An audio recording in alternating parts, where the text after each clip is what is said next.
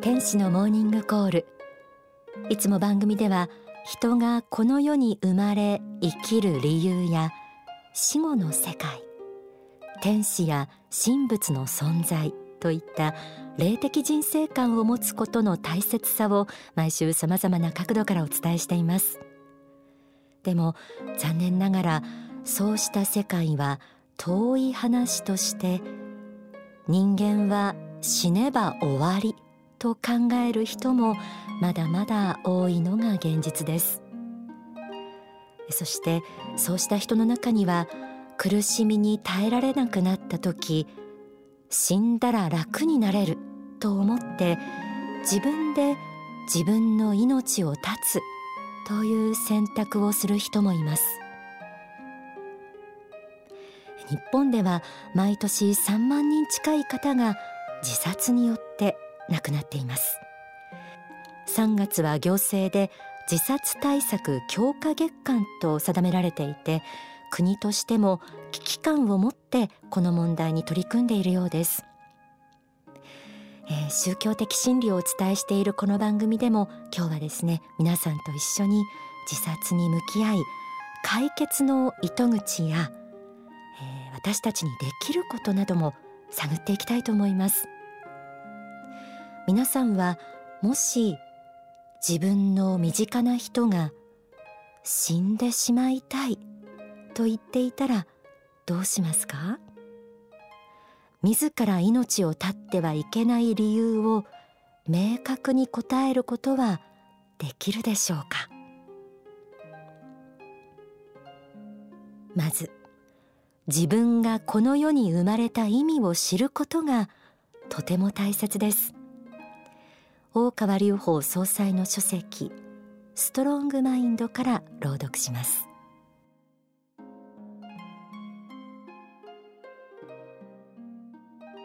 この世というのは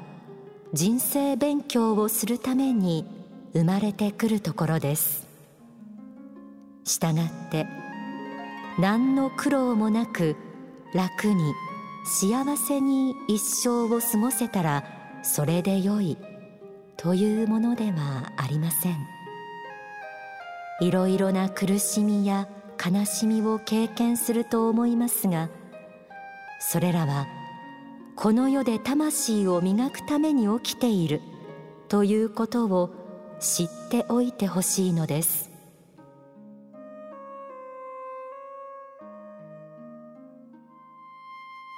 魂を磨くためにこの世に生まれてきた。いつもお伝えしている霊的な真実です。なんで自ら命を絶っちゃいけないの？とかなぜ人生こんなに辛いの？という問いにぶつかった時こう答えられる皆さんであってほしいと思います。それでも後を絶たない自殺。止めることはできないのでしょうか？幸福の科学は社会啓蒙活動の一つとして自殺を減らそうキャンペーンを10年以上続けています。その活動から何か見えてくるものがあるかもしれません。スタジオにはこの自殺を減らそうキャンペーンに携わる幸福の科学の職員平野沙織さんにお越しいただきました。平野さんどうぞよろしくお願いいたします。よろしくお願いします。今ちょうどそのキャンペーンの一環として自殺防止サイトとお呼びしてよろしいでしょうかね、はい、あのスタジオでも開きながら眺めながらちょっと進めたいと思うんですけれども、はい、今あの朗読させていただいたこの仏法真理の言葉も出てきますね。そうですね。すごく優しくって眩しい光に満ちた画面でなんか苦しい時ちょっとぜひアクセスしてほしいなと思えるそんなサイトになっています。はい、でこうしたあのサイトでこう啓蒙したりとかこう救いたいという思いを発信されたりする一方でまたいろいろなこう、はい、あの自殺を思いとどまった方のお話とか、はい、平野さんいろいろ聞いてらっしゃったりして。はいあのそこから何かねヒントがつかめたらなと思うんですけれどもそうですねあのこの死んだら終わりじゃないとかっその人生はこう、あのー、楽ができればそれでいいってものじゃないんだよっていうような観点を知って、はい、思いとどまった方の例っていうのがあるそうですね。はい、うん、そうですね。ちょっと教えていただけますか？はい、えー、例えば病気を機に失業されてしまって人生に絶望していた方があのいらっしゃるんですが、街頭でのキャンペーンに出会い死後の世界のことですとか人生の意味を知って自殺を実際に思いとどまったという話があります。あ差し支えなければ何歳ぐらいの性別は、はい、男性で、えー、えー、4 5 0代の方だったと思います。あなるほど。じゃあ割と睡魔は前も人生こう経験されて、はい、でもぶち当たったのが病気と病気とそれに伴う、はい、失業ですね。本当に切羽詰まってらしたでしょうね。そうですよね。もう絶望ですよね、ね、まさに絶望でしょうね。はい。なんかこうキャンペーンに出会って何がこうその方のこう光になったんですかね？そうですね。やっぱりあの人生の意味を、うん、あの知ることができたということですとか、やあの死んでも終わりじゃない、うん、そういったところをやっぱり事実として知ったことが大きいんではないかなと思います。はえー、その後あの就職も決まって病気の方も無事に完治したというふうに聞いています。投げ出さなくてよかったですね。そうですね。えー、他にもいらっしゃいまして、うん、息子さんを自殺で亡くされた、えー、お母様がいらっしゃるんですけれども、えー、この方は自分が悲しんでばかりいるよりも自殺という不幸をなくすために行動する方が息子自分の息子も喜ぶに違いないという思いで街頭キャンペーンに自ら立たれて自殺防止を訴え続けていらっしゃいます。いやもう自分の最愛の、ね、息子さんを自殺で亡くされたってそのショックたるやいや計り知れないですけど、ね、そうですね。どうやってそのお母様は立ち直ったんでしょうか？そうですね。死んでも終わりじゃないという、うん、そういった部分を事実として、うん、あの知っているというところは、うん、やはり大きいと思います。じゃあその女性は息子さんは死んだら終わりじゃなくて、はい、魂生きてるんだっていうそれも救いになったんですかね。救いになると思いますね、はい、そうすれば供養の仕方もね、はい、もうこれも宗教的なものですけれども、はい、こうご自身がもう救われますしね。そうですね。本当にそうだと思います。やっぱりあの最初はもうパニックになると思うんですよ、はい、ましてやそれが最愛の子供っていうことですね、ね、でもそれを救う考え方がここにあるということは、本当にね知ってほしい、ね、知っていただきたいですね。じゃあ、まあ、それでも思いとどまることができない人が後を絶たないのが現実でその現実と平野さんもいつも向き合ってらっしゃると思うんですけれども、はい、まあ、できることがあればそれ知りたいところです。はい、あのうん自ら命を絶とうと思ってる方が出してるサインってないんですか？はい。あのいつもと違うちょっとした変化が必ずあると思うんですね。え例えばあの行動に変化が見えること。例えば周りと交流しなくなったり引きこもりがちになったり、まあ、あの食欲の低下ですとか深酒をするようになったり、そういった行動がいつもと違う。そういった場合が考えられるかなと思います。本当にきめ細かく見てないと そうです、ね、からないですね。えあとはあの体の症状に変化が現れてくるというところもあるかなと思うんですね。まあ、あの不眠になったりですとか、あの朝からも疲労感が強くなったりとかそういった体に出てきてしまうサインもあるかなと思います。え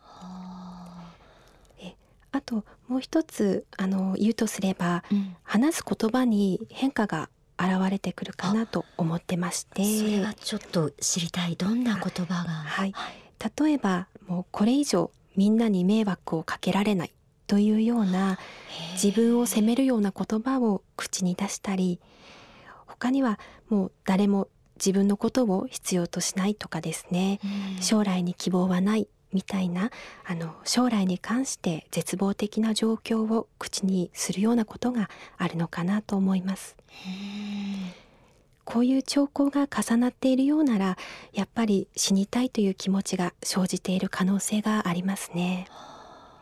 そしたらどうすればいいですかね？はい、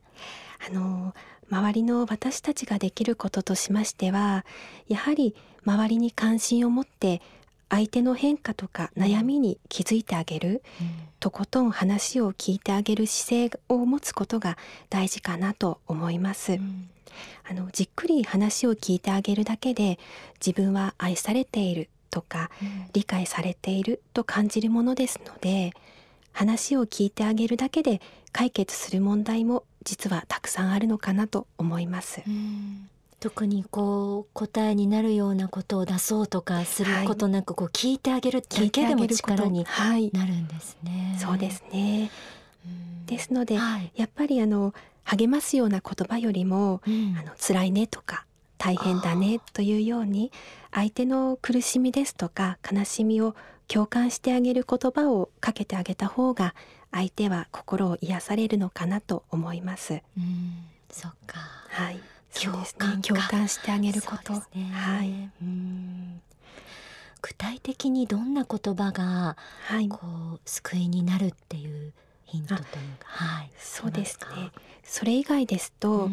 例えばあの来週また会おうねみたいにあの約束をするような言葉、うん、その日まであの生きてみようという気持ちになるような言葉ももしかしたら一つ考えられるかなと思います。うん。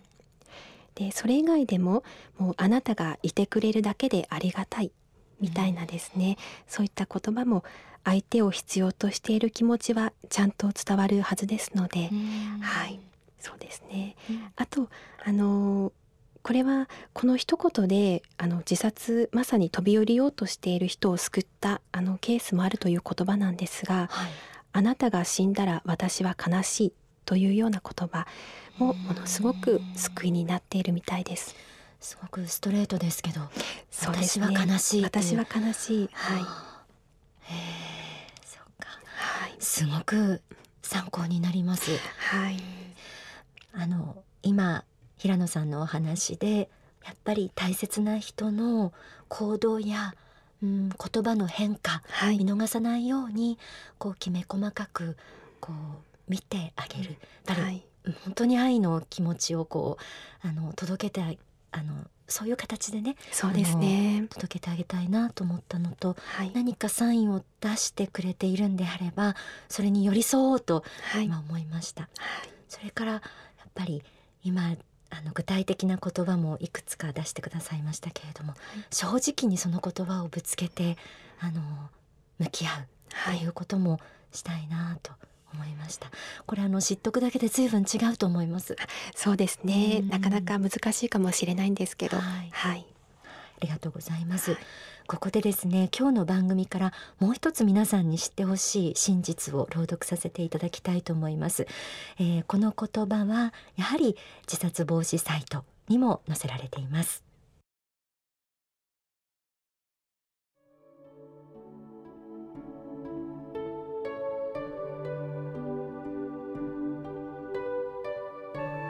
皆さんの人生のことを知っているのは皆さんだけではありません。皆さんの人生は数多くの天使たちによって見守られているということを忘れてはならないのです。目に見えぬ隣人が日夜皆さんを見守り皆さんが悲しんでいる時には共に涙を流しているという事実を知った時皆さんの孤独はどれほど癒されることでしょうか？ではここで大川隆法総裁の説法をお聞きください。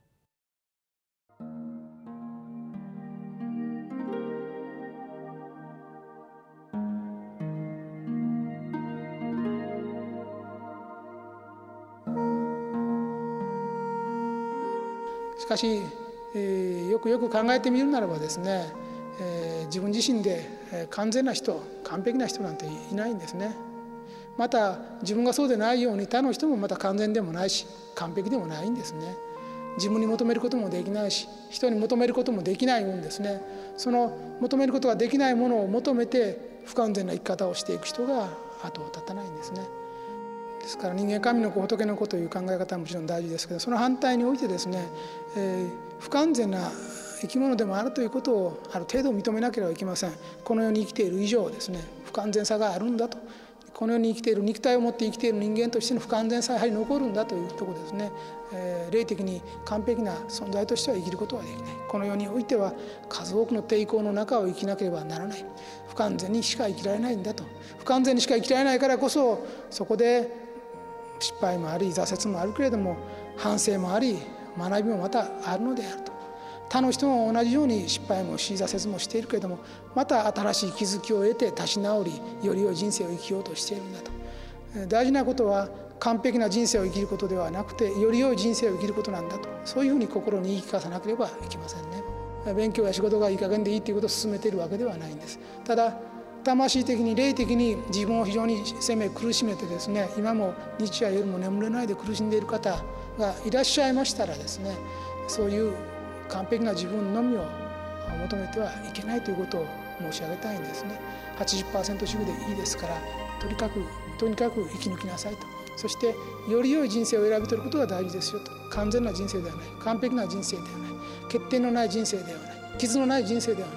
また人格ではない。人間は神様ではない。神様を目指している。仏様を目指しているが神様仏様ではない。この世に生きている以上苦しみながら毎日毎日、えー、失敗を重ねながら生きているんである。ですからより良く生きることを目指すべきであるということを知らなければならないですね。ですから神仏の子であると同時にですねまたこの世においては不完全に生きている不器用な生き物であることも知らなければいけない。その不器用に生きている自分というものをまた認めなきゃいけない。それも魂の修行学校で学んでいるということでおいてですね許されているんですねそういうことが許されているわけですからそれに耐え忍び許す心が大事であるというふうに思うんですね。お聞きいただいた説法は書籍大語の法に収められています今日は幸福の科学自殺を減らそうキャンペーンに携わっている平野沙織さんをお迎えしてお届けしてきました。平野さんあの今どんな悩みをお持ちですか？というふうにねサイトにも、はい、こう本当に悩み別にアクセスできるようになっていて、はい、えー、苦しい方がこうね救いになるような言葉が並べられていますけれども、はい、そのあの皆さんに今聞いてくださっている方にもですね何かメッセージがありましたら、はい、ぜひ届けてください。はい、はい、えー、自殺は他人事では決してないと思います、うん、もしかしたら私たちの身近な人も心に孤独を抱えているかもしれません。皆さんどうか周りの方々に関心の目を向けていち早く自殺のサインに気づいてあげてください、うん、話を聞いてあげるだけで解決する問題はたくさんあると思います。それからご紹介いただいている自殺防止サイトなんですけれどもこちらは本当に苦しみを乗り切るヒントが満載でどんな悩みにもぴったりの処方箋が見つかると思います。それから苦難や困難に遭いながらも自殺を思いとどまった方の体験談なども載っていますのでお読みいただければきっと生きる勇気や希望にもつながると思います自殺を減らすためにも皆さんの周りの方々にこのサイトのことをぜひ教えてあげてください URL というか何が一番こう検索でこう、えー、アクセスしやすい単語でしょうかね。そうですね。あのもう自殺防止自殺防止サイトと、うん、あの打っていただいたらすぐに出てきます。はい、わ、はい、かりました、はい。自殺防止サイト、私も実はそれで検索してすぐにアクセスできたので、はい、はい、えー、ぜひちょっと見てみてください。はい、あの本当に私たちにできることがあるということが今日は分かっただけでも、えー、少し番組もねお手伝いができたんじゃないかと思います。世の中を救うための。今日平野さん本当にありがとうございました。ありがとうございました